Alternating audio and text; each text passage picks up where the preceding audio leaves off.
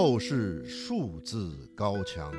自由亚洲电台专题节目《网络博弈》，欢迎您的收听。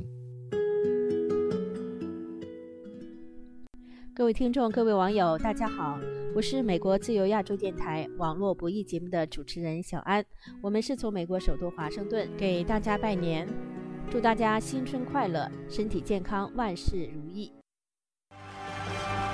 花开种花家，新迎同新年。亲爱的观众朋友们，大家过年好！这是美国油管网上中国中央电视台春晚账号发布的2023年兔年央视春晚的片段。今年央视春晚举办的大环境和往年相比，显然有许多特殊之处。此次春晚为控制观众评论的自由，也是费尽了心思。此次春晚，中国很多的平台为何关闭评论？本期网络博弈节目，我们和现旅居美国的中国社会学者、美国油管网开悟堂频道的创办人钱浩成先生一起进行深入分析。打开抖音，许多网友抱怨，抖音平台春晚关闭了评论，看春晚直播发评论时。只能从平台提供的评论中选择，而不能自由发出自己想说的话。而抖音平台提供的春晚评论选择是“恭喜发财，财源滚滚来，祝祖国繁荣昌盛，国泰民安”这类内容。还有网友表示，爱奇艺平台也是如此。在新浪微博上，中央电视台春节联欢晚会（简称春晚）账号。通过开启评论精选或者是过滤不当言论的功能来控制评论。那么，在遭到中国封禁的美国推特网上，华人网友是怎样不受限制的吐槽春晚呢？一篇题为《写给春晚的保证书》的文章，为何被微信以内容违反法律法规的名义四零四呢？下面来听听钱浩成先生的分析。呃，钱浩成先生您好，您好。有的推特的网友呢，说是这次春晚呢，没有看到感动中国的人物，呃，最美核酸人呐，方舱的建设者呀，居委会啊，都没有提这些人，也没有提这个封城啊，大白呀，也没有提最近一个月死去的老人。所以说，这次春晚是近年来现实度最低的一届春晚，您怎么看呢？春晚是中共搞洗脑宣传的集大成者。一般来讲，它的政治含义是非常清晰和明确的。因为春晚几乎是全国人，尤其是乡村底层的人，他们娱乐比较少的时候，在春节的时候呢，又是大家休闲全面化，也就收视率最高的。所以春晚是中共它的一个宣传机构达到浓缩和最重要的一个基点。那么去年一年呢？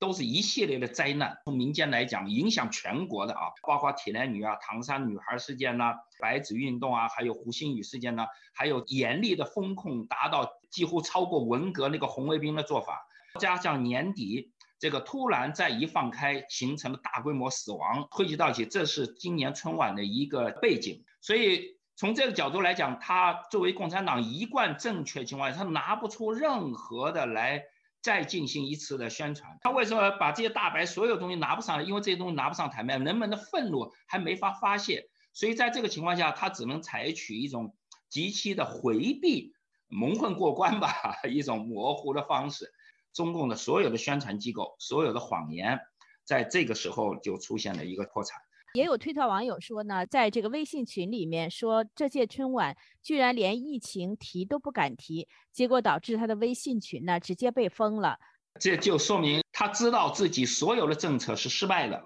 疫情包括习近平那个三年疫情防疫政策，所有东西都是失败的。他所以他不能提，因为他积压的民怨太狠，稍微一提等于一个导火索就点燃了，所以他只能把这个导火索拔掉。啊，所以当你一提到这个疫情或这些情况，他立马抹掉。还有的网友注意到啊，说是中国的各信息平台上春晚的官方账号呢，都关闭了评论，或者是采取这个评论的这个精选，就是他选择往外发什么样的评论，结果导致这个网友就是抱怨都看不到关于春晚的评论。这个就是他知道民怨沸腾了，大家知道都是要呃借春晚这个机会。想对中共进行抨击，其实大家就要发表不满，因为他太多东西没有解决。这个不光在这里面，在之前各个有些地方台里面做节目的时候，底下的评论就是刷屏了全是啊，新疆大佛道全是这样一排排，等于人们用这是在严酷禁言、文字审查和语言审查前提下，民众采取了另外一种方式进行了反抗，所以这东西要上来就等于淹没掉了他的春晚的所有东西。所以他们要进行严格的筛选。海外的监测中国网络审查情况的一个网站啊，叫中国数字时代，注意到有一篇微信文章题为《写给春晚的保证书》，这篇文章呢也被删了、封禁了。它的作者呢叫大头费里尼，发表的时间是一月二十号。嗯，这篇文章是在文章作者啊看了这个春晚的节目单以后呢，他写的一个保证书，就是意思说他是要写春晚的评论了，但是为了避免这个尴尬呢，他保证呢，呃，是不会对节目与时代的背景的联系做评价，呃，只评单个或者是文艺工作者的在具体节目中的具体表现，保证呢评论春晚是只是对人不对事，保证喷人的时候呢注意无。讲四美，尽量呢规避各种贬义词，从而代之以各种符号、隐语、呃谐音等。保证让更多原本看不懂的读者看懂，呃，然后他也是提到这个一九八四这个书，他说一九八四年的时候呢，我们还不知道一九八四，他说幸亏一九八四他那样的电幕啊，还没有大大方方飞入寻常啊百姓家里，只是植入了我们的手机而已。您觉得他这篇文章写的是什么呢？我觉得他这个就是公开了中共的荒诞。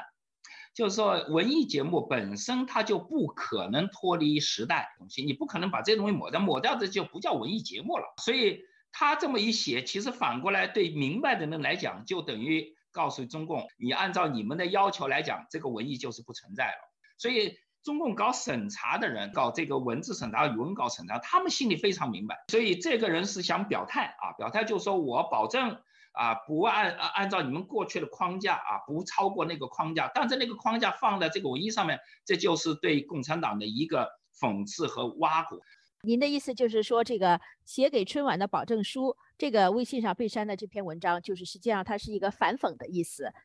对对，他知道你不许你们参与，只要有一个人参与，立马他就崩盘了，就等于现在参与人就像那个千里之堤毁于蚁穴一样的，一个人进来是一个小蚂蚁。但一进来就会把他这个大堤全部崩盘掉了，所以他不允许你任何一只蚂蚁进来，因为他已经惊弓之鸟了。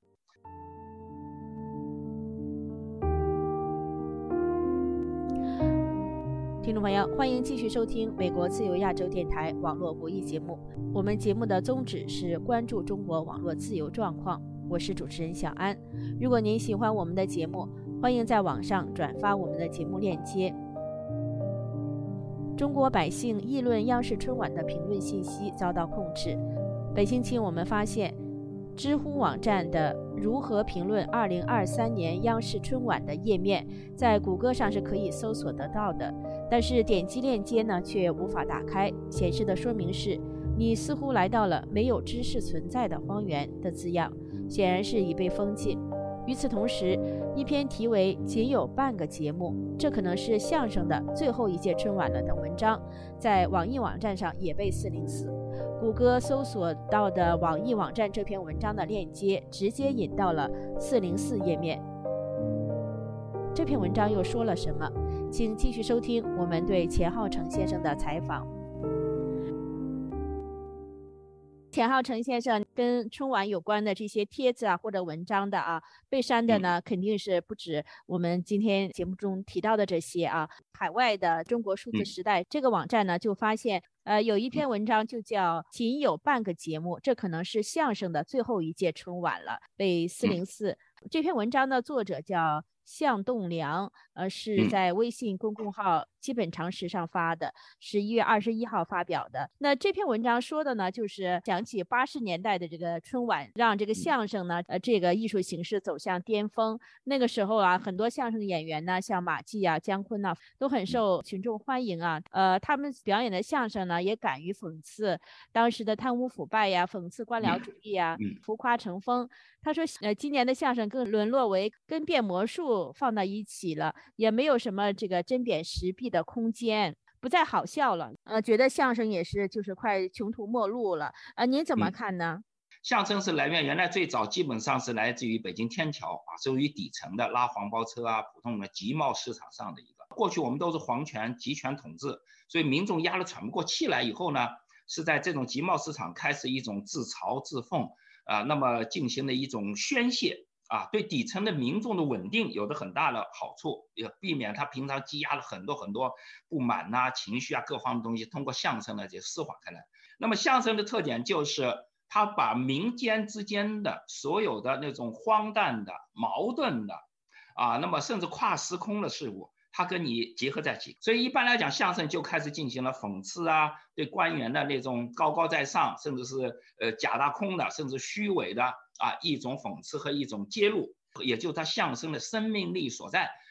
那么后来中国呢是搞的是无产阶级革命，对他要大量赞扬底层人的智慧之类，哎，相声就一下子地位就抬高起来了，结果也是符合大众所喜爱的。但是作为统治者的中共来讲，他后来他越来越脱离民众的时候，越来越他把自己拔到皇权的地位的时候，他就跟相声他就格格不入了。所以我们就看到，当姜昆成为了这个曲艺团团长的时候，这个相声就开始发生一百八十度转变了，变成歌功颂德了。那么就就失去了相声的本质了。所以相声的死亡不是在今天开始的，在姜昆啊马季已经开始转移了啊，他变成了一个。为搞笑而搞笑，有点牵强附会了，跟早期的侯宝林啊，跟那个马三立啊，就完全不同了。所以一直到姜昆变成了一个政治人物了，他就不能坚持相声的原有的本质了。那个时候相声就开始堕落下去了。所以他会把相声说成三俗，就是打郭德纲。呃，郭德纲还是一直坚持了相声的原版，所以郭德纲非常受到民间的推崇。那么所以。中共到最后，他要标榜自己伟大、光荣、正确，他就不能让你相声去讽刺、挖苦，显出自己的很低级、很 low，或者是呃无能的。你像执政者都应该标榜的自己伟大、光荣、正确、高高在上、永远正确。结果你相声把他的呃矛盾的地方、错乱的地方都揭示出来以后，他就一下无地自容。那么在去年这一系列这么多灾难都没有都被糊弄过去，都是掩盖下来情况下，他这就不能让相声出来了。再要让相声出来，他自己就底裤全部扒了下来，所以相声就变异了，变异成半个相声，甚至是变异成根本就不是相声了。所以说，我们觉得他这个时候把相声这种边缘化，呃，我在我们认为当中，他是毫不奇怪的，等于他现在完全脱离民众了。那他这篇文章啊，就是呃发自微信公众号“基本常识”的这篇文章，仅有半个节目，这可能是相声的最后一届春晚了。那这样的文章，他就被四零四了。呃，这个您觉得意味着什么呢？等于这句话就等于揭露他们故意要掩盖这个春晚的事情，所以他不能让你说出来。一说出来，就等于把他所有这种底全部给揭露出来。因为过去传统来讲，春晚当中相声是很重要的一个核心大主戏，啊，还有一个小品，两样东西是很重要的。后来他让位于小品了，所以这个网友呃看的也很准。听众朋友，中国官媒报道说，央视兔年春晚是一场文化盛宴，精品节目温暖人心，新媒体直播的规模。和海外的传播量创历史新高。截至一月二十二号的凌晨两点，央视这个春晚全媒体累计触达超过一百一十亿人次。好的，这次节目里，我们感谢旅居美国的中国社会学者、美国油管网自媒体频道开悟堂的创办人钱浩成先生和我们一起分析讨论央视春晚评论遭到限制的情况。月儿弯弯照九州，有人欢喜有人愁。几家夫妻团圆聚，几家流浪在街头。有人欢笑看春晚，有人守着 ICU。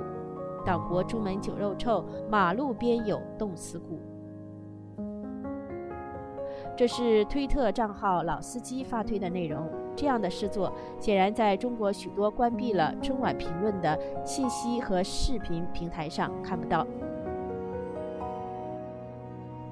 好的，感谢各位收听这次网络不易节目。我的推特和脸书账号都是小安，下次节目再会。